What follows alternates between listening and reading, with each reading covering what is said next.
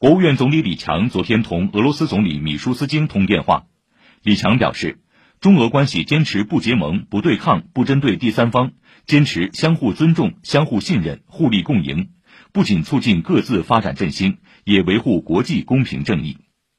昨天，李强还同越南总理范明政通电话。李强强调，中越两国要继续当促进亚太稳定与繁荣的行动派，共建中国东盟五大家园。